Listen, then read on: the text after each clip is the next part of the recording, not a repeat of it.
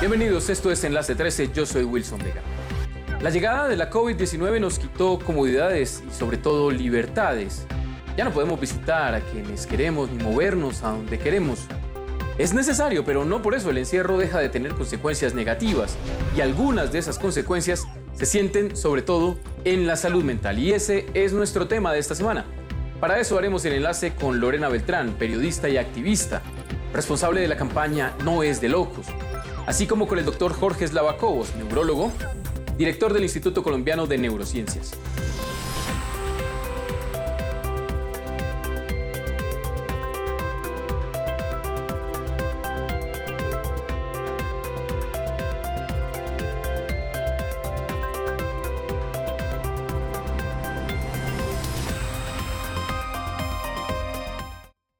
Pero primero nuestro enlace es con el médico Santiago Rojas, Eres un especialista en cuidados paliativos con más de 35 años de experiencia profesional. Ampliémoslo a todos los colombianos para hablar de salud mental y, cuénteme cómo ve usted los, los efectos de la cuarentena en la salud mental de los colombianos.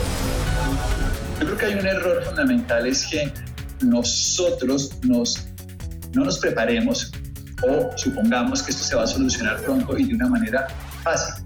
Ese es un error estratégico porque nos vamos a quitar la posibilidad de disfrutar y aprender de lo que está ocurriendo. ¿Y por qué digo disfrutar? Porque es que esto tiene también dos oportunidades. Esta tecnología, que usted esté en un estudio, yo esté aquí en mi consultorio trabajando y nos podamos hacer, esto no hubiera ocurrido hace cuatro meses seguramente. Si lo viéramos, ustedes decían, tengo que desplazar una cámara y yo tener, y, y aquí arregle cambie, ya estoy entre una consulta y otra y lo hago feliz. ¿Qué ocurre? Hay cosas maravillosas, ¿qué ocurre? Que hay cosas desastrosas.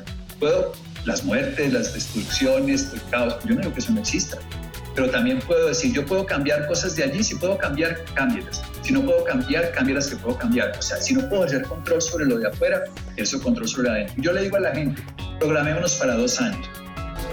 Cuando empezó la pandemia, yo me acuerdo, empezó, yo contesté una entrevista y dije, mire, miremos estos dos meses. Vamos a ver si esto es más, pero por lo menos dos meses. No piensen que esto va a durar el, cuando la, el encierro. Dije, esto va a durar mínimo dos meses. No, pero es que estos son 12, un ensayo, y estos son dos meses, una vez prepárese. Y después, a los 15 ya les dije, estos son dos años, creo que son dos años. Dos años de idas y subidas, de distanciamiento, de tapabocas, y estamos esperando una vacuna que llega o no llega, que sirve, que no sirve, eso no importa. Entonces, si uno se prepara para eso, si uno se prepara para ir a un vuelo a Medellín en avión, sabe que son 30 minutos, pero si se va en bus, sabe que son 12 horas o lo que sea uno tiene que prepararse para lo que es y le va mucho mejor que si se desespera. Entonces, lo primero en la salud mental es ser absolutamente coherente con los hechos. Bueno, Lorena, hablemos entonces de cómo ve usted el paisaje de la salud mental en Colombia en esta situación puntual COVID-19. Me pregunta sobre cuál es el panorama en Colombia y la realidad es que a pesar de que tenemos una ley de salud mental hermosa en el papel y muy completa en lo que ofrece, pues la implementación es algo mucho más complejo. Desde mi experiencia como paciente, yo preferí buscar un servicio particular porque cuando acudí a mi EPS lo que me encontré pues era una persona que no me miraba ni a los ojos, me preguntaba el nombre, miraba su computador, su teclado, me hacía dos o tres preguntas y esa era toda la consulta psicológica. Eh, luego podía volver a pedir una consulta casi que al mes, es decir, la atención eh, en este tipo de problemas de salud mental debería ser mucho más complementaria, debería ser mucho más eh, orientada también a la prevención de este tipo de, trastornos, por ejemplo. Y pues muchos colombianos, por supuesto, se enfrentan a dificultades en el acceso a este tipo de servicios. Entonces, desde luego que es algo que hay que mejorar. Por ejemplo, quisiera destacar una cifra de la Asociación Colombiana de Psiquiatría, que dice que, según datos del Ministerio de Salud, las consultas por salud mental han aumentado en un 30% en medio de la crisis por el COVID-19. Es una cifra pues bastante diciente, pero que también eh, tenemos que ponerla en perspectiva porque no todos acuden a servicios de salud mental. Entonces la cifra muy seguramente debe ser más alta de las personas que en este momento están atravesando por problemas eh, emocionales. Bueno, doctor Eslava, eh, comencemos por, por, ubicar un poco eh, cómo ha afectado la pandemia, la cuarentena y todas las medidas de aislamiento, la salud mental específicamente de niños y niñas. El, caso es que hicimos un estudio que tiene algunas limitaciones, o sea, el estudio no pretende em, ser, cubrir el universo total del país. Eh, cubre un segmento determinado más urbano, más estratos socioeconómicos favorecidos por la naturaleza del instrumento que se utilizó. Y tenemos varios resultados, pero si ustedes quieren un resumen concreto, el estudio dice que el 88% de los niños han sufrido un impacto significativo en los elementos que podríamos llamar calidad de vida. Eh, y casi el 50% de los niños han tenido impacto severo en su desempeño académico. Esa evidencia coincide con los señalamientos universales. El presidente de Francia em, salió hace tres semanas a decir que los niños regresaban a la siguiente fin de semana masivamente a las aulas y la justificación eh, que dio para eso es que estaban frente a una emergencia social y emocional infantil de proporciones nunca vistas. ¿Ustedes han detectado un aumento de casos de estrés, de ansiedad, de depresión entre la población general? Yo le cuento una estadística real. Estamos llegando a tener dos de cada tres personas durmiendo mal cuando se decía que el sueño era un problema de uno de cada tres. O sea, duplicamos el problema de sueño en el planeta. Con eso le digo todo. Si usted está durmiendo mal por estrés, termina siendo fatiga, puede hacer enfermedades cruciales. Eso es un círculo que no para. Claro, por supuesto. ¿Qué pasa con la gente que ya tenía enfermedades mentales antes de esto? ¿Cómo se están afectando? La incidencia, digamos, de la esquizofrenia es del 1%, de otras enfermedades como depresión y todo, y eso suma más o menos que entre un 15 a un 20% de la población tiene un trastorno mental.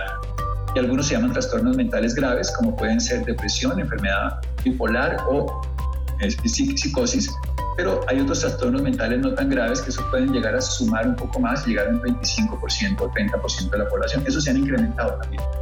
Y, y, eso ocurre que además estamos haciendo malos hábitos para solucionarlos. Inflamamos más crónicamente porque dormimos menos bien, porque nos estresamos más, porque comemos peor. Y eso generamos un problema mucho mayor. ¿Qué papel juega esta era de redes sociales eh, para, para el tema? Muchas veces piensa uno, son espacios de de crecimiento, campañas como numeral no es de locos, pero también pueden ser espacios de desinformación. ¿Usted cómo ve eso?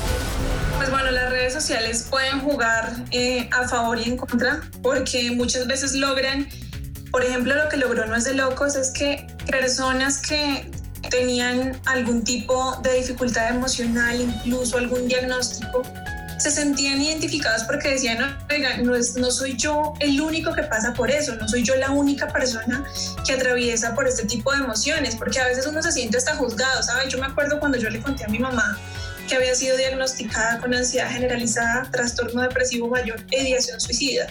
Esta señora casi se va de para atrás y me decía, pero ¿por qué? Si es que tú eres linda, tienes trabajo, tienes novio, tienes mascota, tienes, tienes, tienes, tienes, tienes. Y pues por supuesto yo me sentía con un cargo de conciencia porque yo decía, oiga, sí, yo soy hasta de buenas y cómo así que me voy a sentir triste, porque me siento así.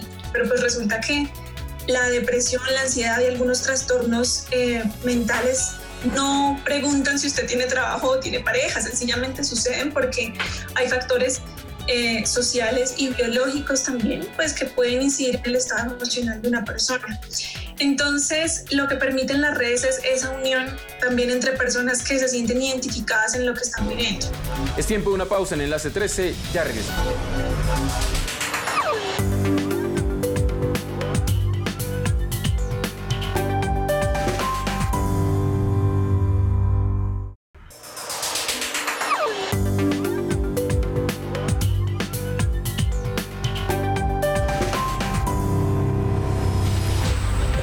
Ámbitos en donde este impacto que ustedes ya, como me dicen, no solo creen que existe, sino que tienen evidencias de que, de que hay eh, un impacto en la población?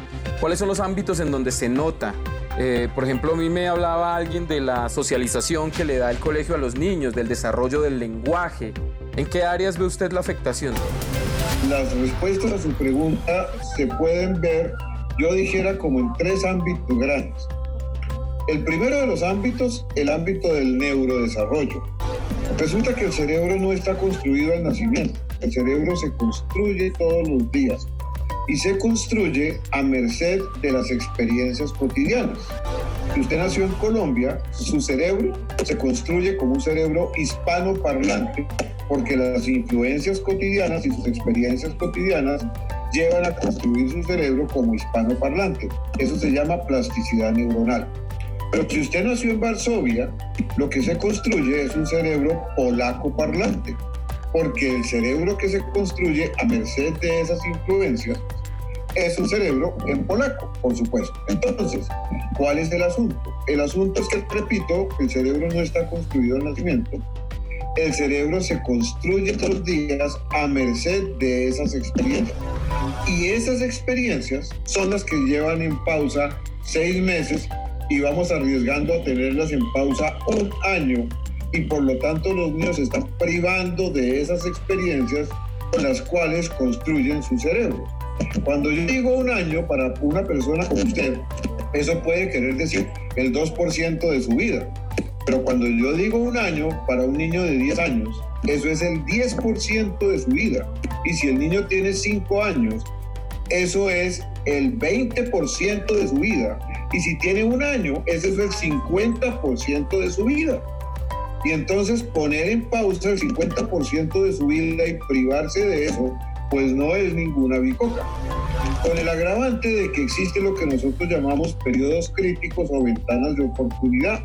Quiere decir que en esos momentos los cerebros están más ávidos de las influencias medioambientales para con eso construir cerebro. Y cuando esa ventana de oportunidad, cuando ese momento crítico se cierra, se cerró. No se pone en pausa, no se puede diferir para más adelante. Se cerró, se fue el tren y lo dejó.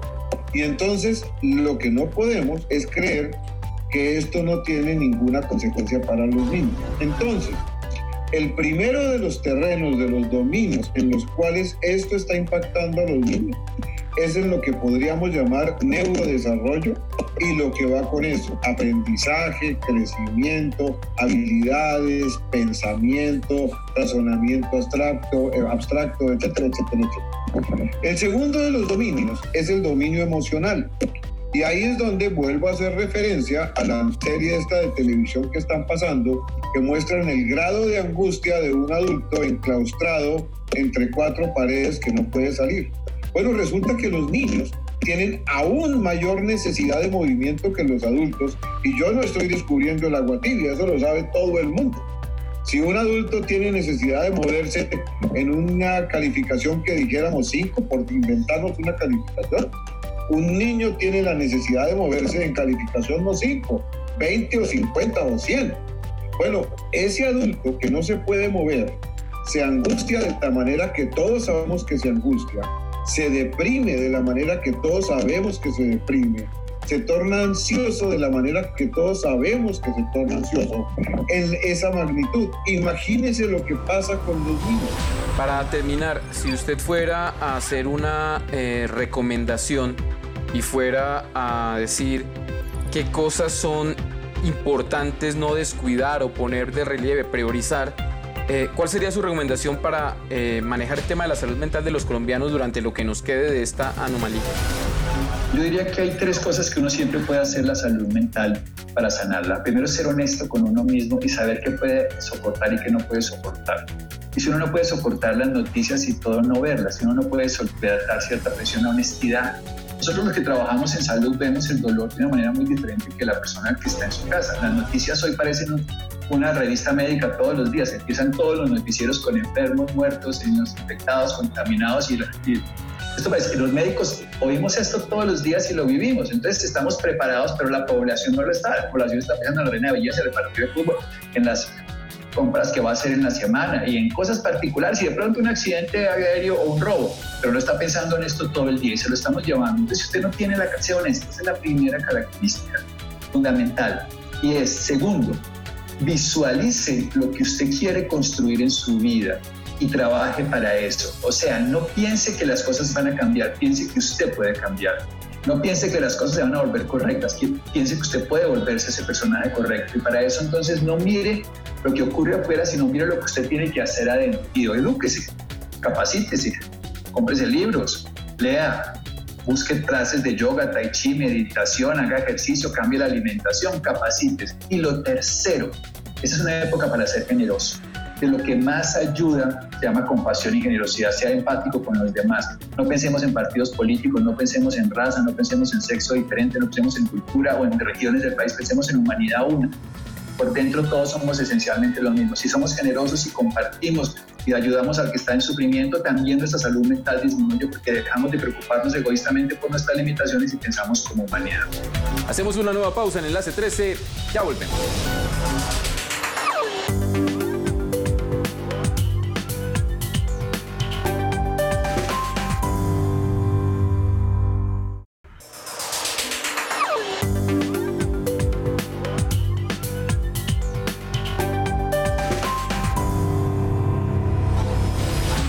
Regresamos, esto es Enlace 13 y es imposible volver a este debate con nuestros invitados sin preguntarnos realmente qué es posible hacer cuando personas que ya eran vulnerables lo son aún más durante una pandemia. Ya para terminar, Lorena, ¿qué recomendaciones le daría usted a las personas que o padecen alguna enfermedad mental o conviven con alguien afectada por una enfermedad mental? Bueno, yo quisiera retomar las recomendaciones de la Asociación Colombiana de Psiquiatría sobre qué hacer en estos momentos en los que estamos cambiando rutinas, en los que estamos ante un periodo de tanta incertidumbre. Y lo primero que recomiendan los expertos es reconocer esos sentimientos, reconocer la ansiedad, reconocer la tristeza, la incertidumbre, pero no dejarnos llevar necesariamente por ese sentimiento. Reconocer que tenemos temor es reconocer eh, nuestras propias emociones, somos humanos y sentimos. Lo segundo eh, es controlar los deseos de buscar obsesivamente información sobre desempleo, sobre el virus, sobre este tipo eh, pues de mm, coyunturas que por supuesto pueden hacer que nuestras emociones se vean alteradas. Lo tercero es realizar actividades que, que estemos acostumbrados a realizar y que nos mantengan motivados dentro de nuestros propósitos. Poder dedicar algún espacio del día a alguna actividad que nos interese, sea leer, sea hacer ejercicio, sea buscar un espacio del día. Conectarnos también con personas, es decir, el aislamiento es físico pero no social, hacer uso de las herramientas que tenemos a nuestra mano pues para mantenernos en contacto con nuestros seres queridos. Retomar también algunos planes que tengamos aplazados, obviamente dentro de las posibilidades que tenemos. Y pues finalmente también aconsejan los expertos tratar de mantener eh, el cuidado de nuestra apariencia personal porque, por ejemplo, no le voy a decir mentiras, yo estoy en pijama de aquí para abajo, pero lo que recomiendan los expertos es que eh, todos los días mantengamos unas rutinas, por supuesto, de aseo y de cuidado personal básico. ¿Qué recomendación le puede hacer usted a los padres, a los acudientes, a quienes viven con los niños en estos momentos para cuidar su salud mental, para prestar atención y para manejar este tema dentro de los confines de la casa? No llenemos a los niños de angustia no les compartamos la cifra de muertos del día, em, mantengámoslos como siempre se hizo con la infancia, eh, lo más a cubierto de estas tragedias que los adultos debiéramos ser capaces de manejar nosotros sin tener que trasladárselas a los niños. Número uno. Número dos, apóyense en la cotidianidad. Eh, una mamá o un papá pueden simplemente a las 12 del día decir niños almorzar, puede ser. Pero puede pasar que ese papá o esa mamá diga a los niños a las 11 de la mañana, bueno, vamos a hacer un concurso a ver quién hace la cara más bonita de ensalada para el almuerzo. Y entonces con un pedazo de zanahoria yo hago la nariz y con un par de uvas hago los dos ojos y con un pedazo de tomate hago las orejas y con un pedazo de lechuga hago el pelo y este es el plato que yo les voy a presentar al almuerzo. A ver ustedes cuál es el que pueden hacer.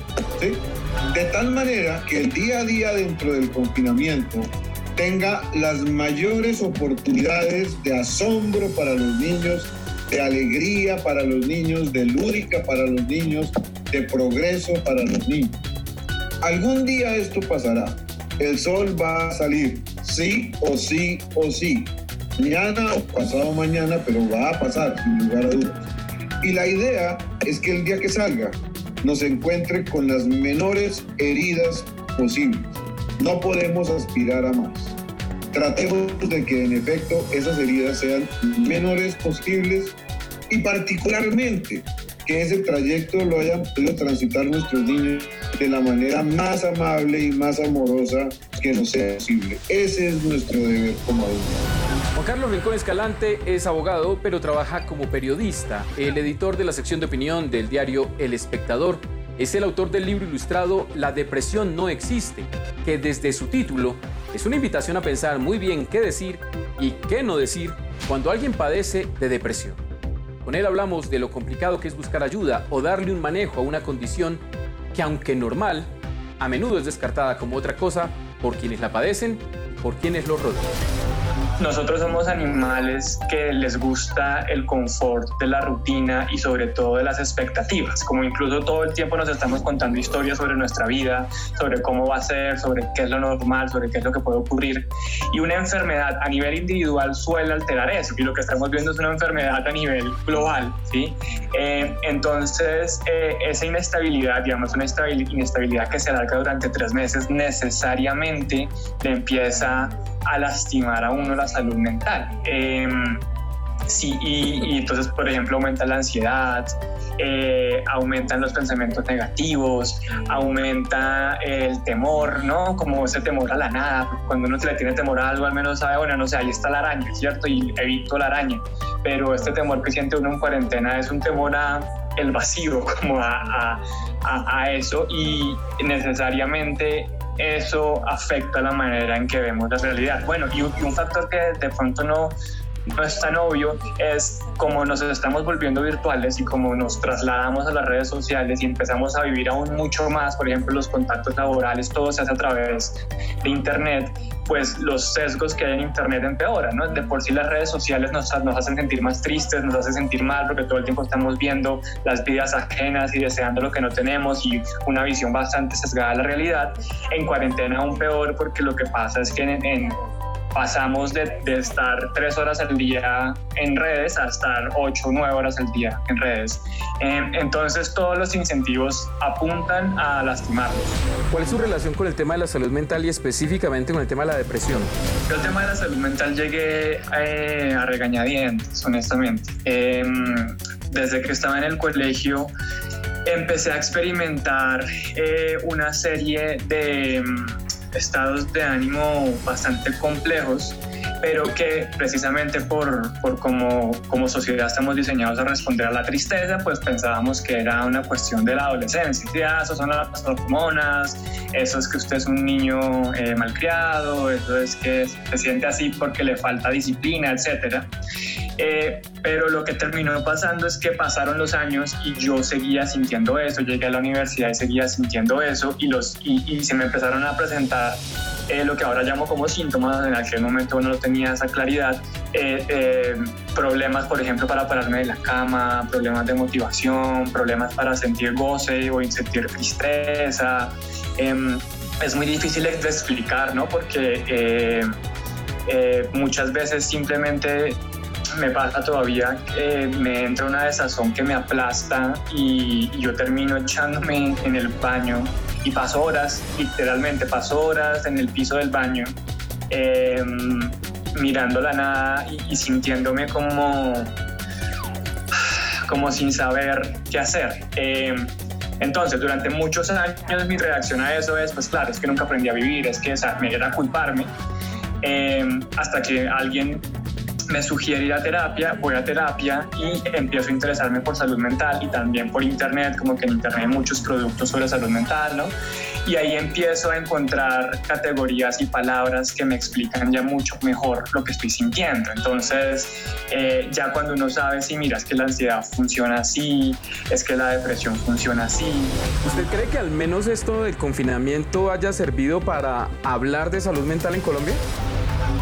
Yo creo que el confinamiento sí ha puesto sobre la mesa un poco más el tema y sobre todo ha confrontado a muchas personas a esos silencios a los que le huían, ¿no? Porque también tenemos una sociedad construida para distraernos y para no y para no estar pensando en cómo estamos en cómo nos sentimos y pues mucha gente que se encuentra encerrada es como bueno me siento así ¿qué me da miedo?